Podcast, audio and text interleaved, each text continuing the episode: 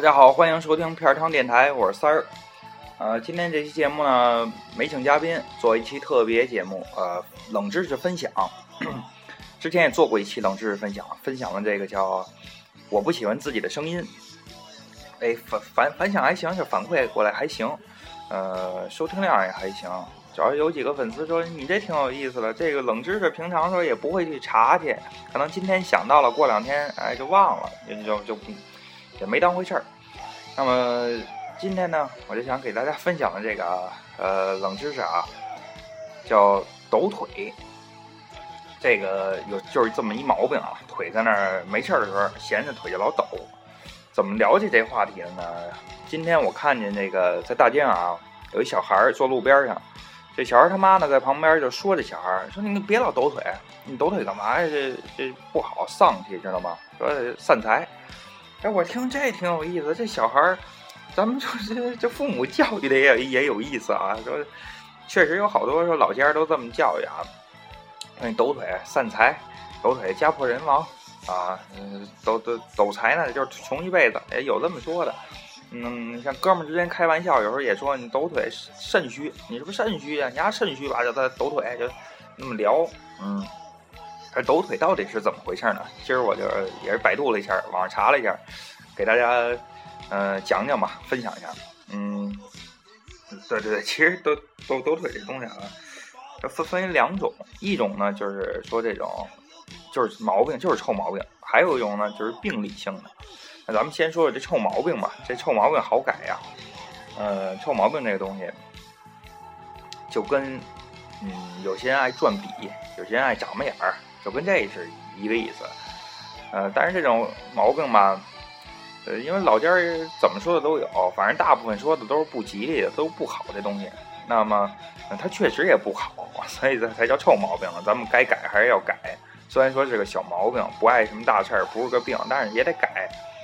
嗯，因为影响到咱们平常生活嘛。像我有时候，像公交、地铁，公交、地铁有时候旁边老坐一人，啊，在那抖腿没完没了。反正我挺烦这种人的啊，碰上这种人我就砰砰拱他两下，跟他说别抖了，我就说一句，挺招人烦的这个。啊，还有什么情况呢？说这个，嗯，比如你上班呢，上班或者说面试吧，你一紧张了啊，在那抖腿。这要是用人单位，这公司啊，老板看见了，你在这抖腿，你什么意思？你是不尊重我呀，还是说你这哥们底气不足啊？你是哪有问题吧？你心理素质不行啊，也不好看，真的啊。从礼仪这个角度啊，礼也对人不礼貌。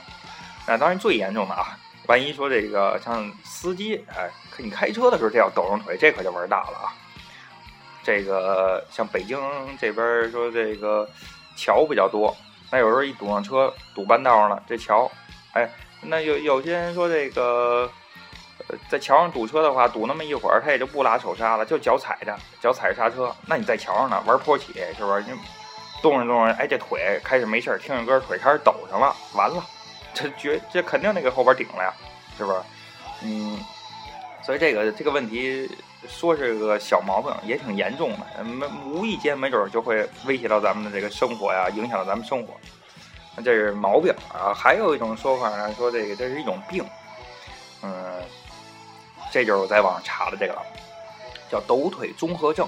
医学上有这么有这么一个病啊，有这么一个症状。嗯，这个病主要也是不停的在那抖腿。哎，它发病原因呢是多巴胺代谢异常。或者缺铁，呃，都有关系。当然了，还有一定的遗传因素。这个就是 遗传因素这东西好怎么讲？比如说啊，家里边父母要再说，你别抖腿了啊，你败家一一说你，这时候咱就可以说了啊，说，嗯，我我我说这个抖腿这东西有一定遗传因素的，反盆一句。当然怎么这么聊啊，开玩笑。呃，不能说这这，一是别跟父母顶嘴去，还有一个就是怎么着，人父母说的对，这臭毛病就是得改，所以咱也别顶人家，就是逗着玩啊。那么这种病呢，嗯，它是你得符合四个条件，符合这四种条件才算是得了这个病的啊。这四种条件呢，还缺一不可。您要是说这四个条件我就就其中一项，那那您别别猜了，别想了，这就是臭毛病，这不是病啊。这四个条件哪四个呢？第一，患者腿部有不适的感觉，必须靠抖腿来缓解。呃，怎么个不适感觉啊？嗯，就比如说我在那待着的时候，腿里边骨头缝里痒痒，哎，就就难受，就挠不着那种感觉，哎，发麻呀什么的，也也说不清楚那种感觉，钻心的痒啊，这个就是那种不适的感觉。但是一哎一抖腿，哎抖起腿来以后，慢慢就没感觉了。这是第一。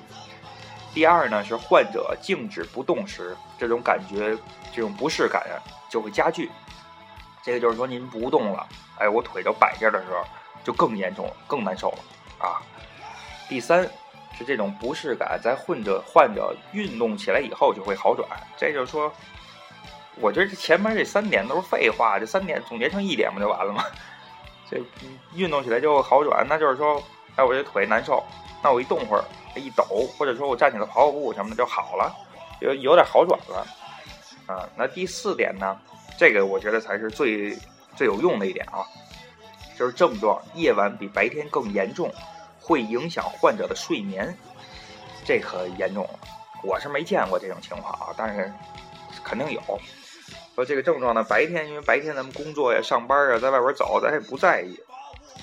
一到晚上回家吃完饭，哎，一个人坐那看会儿电视啊，嗯，就就就开始，那说这个坐沙发上，坐或者坐坐凳子上，咱们这腿就不自觉的就开始抖了，也控制不了了，哎呀，潜意识的就控就没控制它啊，就在那抖，甚至啊影响睡眠了，就躺那睡觉的时候，感觉就浑身痒痒难受，非得抖两下，啊这是一晚上一一就一宿就睡不着觉。啊，这是第四种情况，您必须说这四种我都满足了，影响了，真是影响了您睡眠了，睡不着觉了，那这可能是您您可能是得了这个病了，那咱们就应该说去医院看看，说精神科呀或者内科什么就去看看咨询一下了。那您要是没有这四这四种症状，缺一项啊，您就别当回事儿，这个东西别给自己太大心理负担，能克服就克服了，嗯。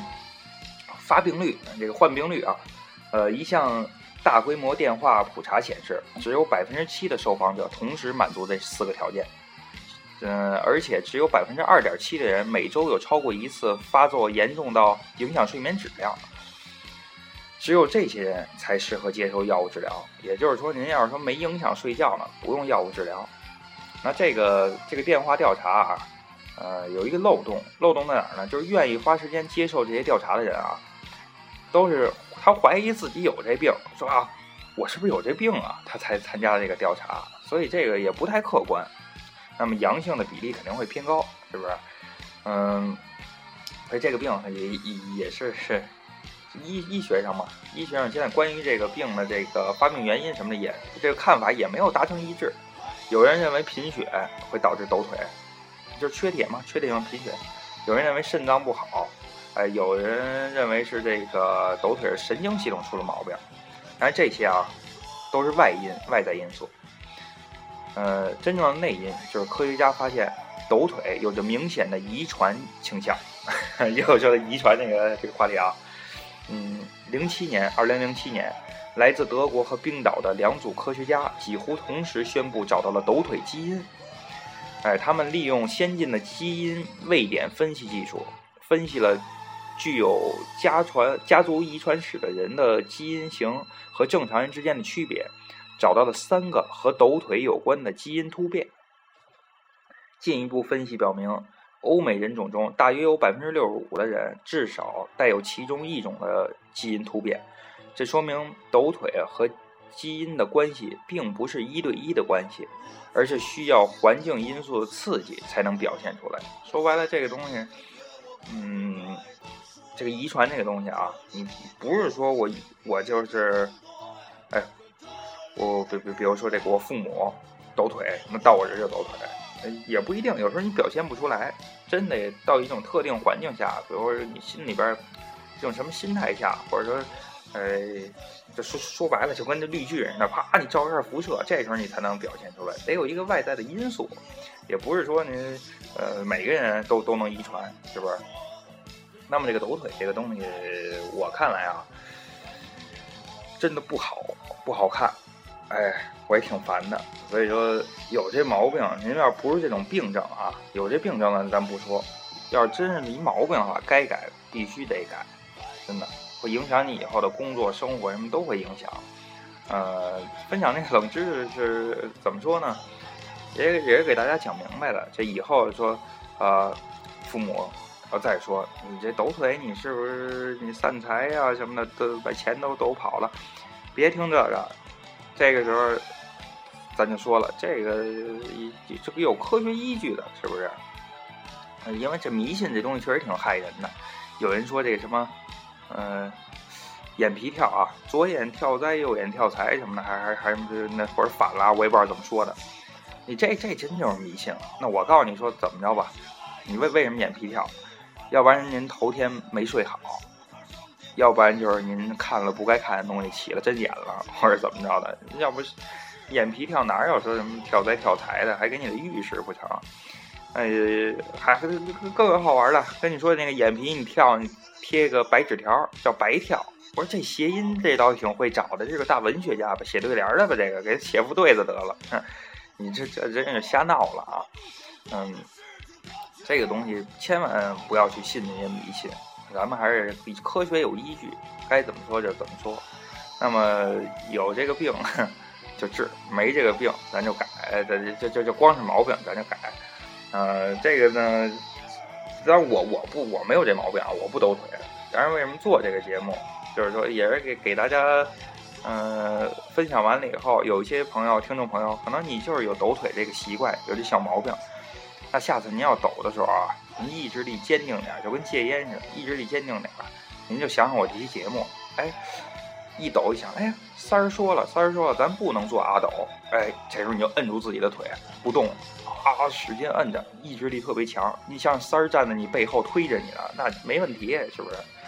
嗯，行，那这这期就分享到这儿啊，也非常感谢大家的收听，呃，咱们下期再见，好。